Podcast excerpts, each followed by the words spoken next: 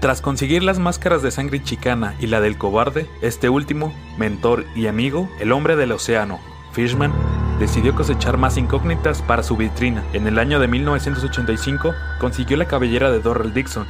Tres años después, desenmascaró a Rey Misterio Señor, una estrella de Ciudad Juárez, lugar donde Fishman comenzó su carrera. Tiempo después, en 1988, el Veneno Verde apostaría nuevamente su máscara ante un luchador más joven que él, quien además era una figura local de la ciudad fronteriza. Ese joven luchador era Cinta de Oro. Por su parte, Cinta de Oro venía de desenmascarar a Rocky Star, ya que el enmascarado azul no logró ingresar al ring, debido a que Rocky Star decidió subirse a la esquina para volar.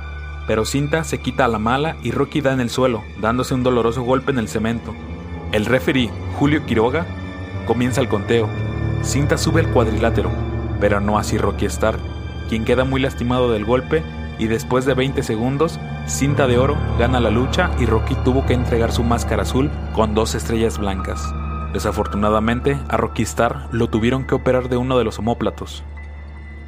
Fishman y Cinta de Oro se vieron las caras. El recinto fue la terraza El Tapatío de Ciudad Juárez, Chihuahua, testigo de esta batalla entre dos luchadores de alto nivel. Desde el inicio del encuentro, ambos gladiadores mostraron lo mejor de sus habilidades y conocimientos de llaves y técnicas. En la tercera caída, Cinta sube al esquinero para aplicarle un centón. Ese sería un error que aprovechó Fishman al recibir a su adversario con las rodillas y así ganar la máscara de cinta de oro, que curiosamente, esta se convertiría en la última máscara importante ganada por el veneno verde. Instantes después, Cinta de Oro declaró, Aun cuando lo recuerdo me duele un poco. En su momento fue algo terrible. Tres días antes había luchado contra Rocky Star y yo andaba lesionado de un hombro. No estaba en buenas condiciones para luchar, pero tuve que hacerlo y perdí. Me acuerdo que volteé a ver al público y juro que había personas llorando y otras desmayadas. No podía creer que en ese momento se les caía ese ídolo que ellos mismos habían levantado. Afirmó Cinta de Oro. Posterior a ello, Sergio, nombre de Cinta de Oro, pidió vacaciones y al regresar presentó su renuncia como luchador, pero los promotores se lo impidieron. Cinta de Oro comenzó una carrera en el bando rudo, formando una tercia letal con Rocky Star y Gacela del Ring.